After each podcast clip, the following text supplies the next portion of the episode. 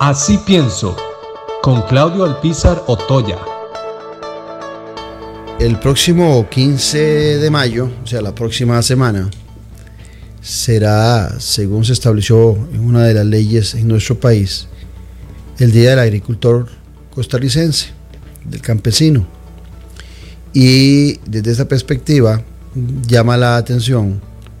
cómo a razón de unas declaraciones del señor Renato Alvarado, ministro de Agricultura, se ha desatado una lucha en nuestro país eh, a favor o en contra de las declaraciones del ministro Renato Alvarado,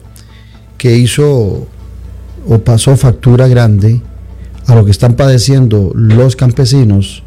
a los tratados de libre comercio. Sin embargo, eh, creo que esa posición de don Renato se debe mucho, eh, ese discurso, a los reclamos del campesinado costarricense, del agricultor costarricense,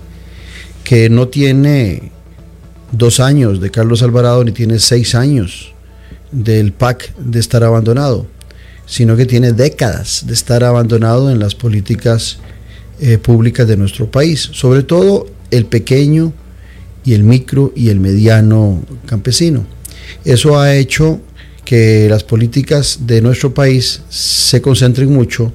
en los grandes productores. Esos grandes productores que se benefician mucho de los tratados de libre comercio, que está bien que lo hagan y que le producen muchos dividendos a nuestro país, que eso es muy bueno,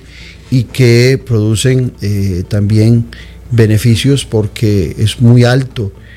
la cantidad de productos y de ventas que tiene Costa Rica a nivel internacional por sus exportaciones. Claro, de productos como el melón, como la piña, el banano, todavía el café, las flores, o sea, muchos artículos que se producen y se venden en grandes cantidades a nivel internacional. Eso está muy bien. Sin embargo, el pequeño y el mediano productor es el que produce todos los días para que nosotros comamos otros productos que no se exportan, se llame arroz, se llame frijoles, los más particulares, la misma carne. Eh, ese productor costarricense se siente muy abatido por las políticas que se han estado tomando desde el gobierno, más cuando eh, su capacidad de producción es limitada, su acceso a los recursos para desarrollar alguna actividad agrícola es limitada, pero sienten la gran necesidad de desarrollar su trabajo dentro del marco de que son gente en su mayoría de zonas rurales y que tienen una pequeña tierra, unas poquitas hectáreas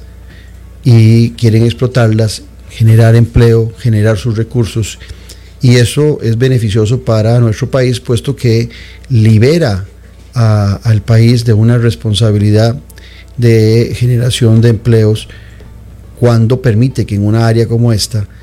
se multiplique el empleo en zonas muy desabastecidas de la posibilidad de las grandes inversiones de transnacionales y demás en otras actividades que no sea la agricultura.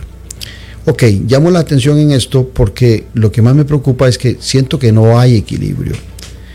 lo que dijo el ministro de Agricultura, Renato Alvarado, en contra de los tratados de libre comercio,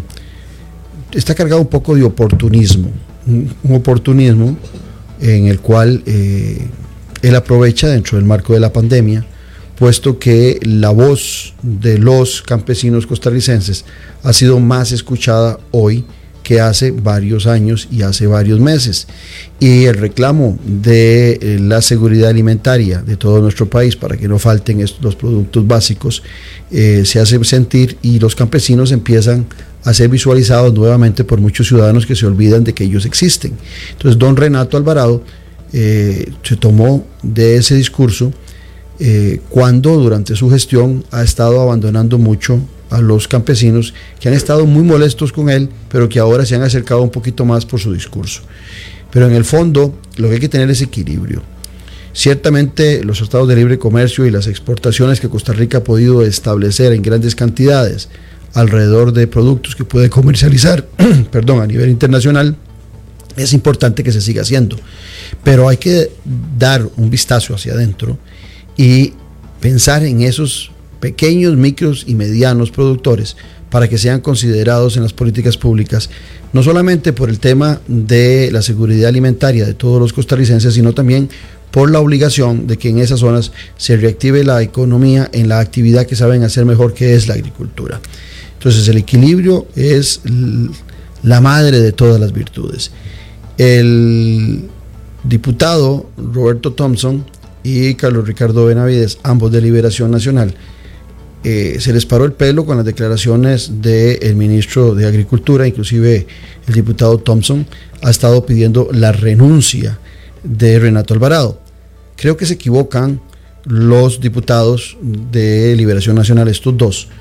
eh, creo que les falta el equilibrio, porque creo que no son socialdemócratas, creo que les falta ese equilibrio socialdemócrata que siempre predicó Liberación Nacional, porque antes de pedir la renuncia de Renato Alvarado, deberían tomarle en el aire la propuesta de intentar recuperar estos sectores de campesinos, de agricultores que han estado abatidos y abandonados, para darles una oportunidad y eh, tratar de contrarrestar lo que no ha hecho el ministro de Agricultura durante dos años y que ahora resulta que sale como gran defensor de estos sectores en los cuales no ha tenido eh, la incidencia que los mismos campesinos le han pedido. Aquí se equivocan ambos diputados porque la idea fundamental es tomarle la palabra de su preocupación por el agricultor, por el pequeño productor, para que efectivamente se generen desde el gobierno políticas que lleguen a generar una reactivación y un respaldo a los agricultores.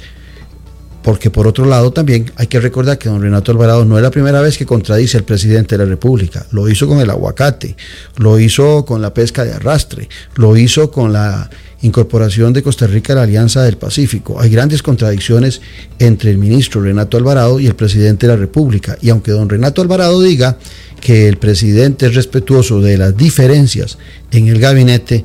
yo esa no me la creo, a menos que el presidente no tenga el carácter suficiente como para poder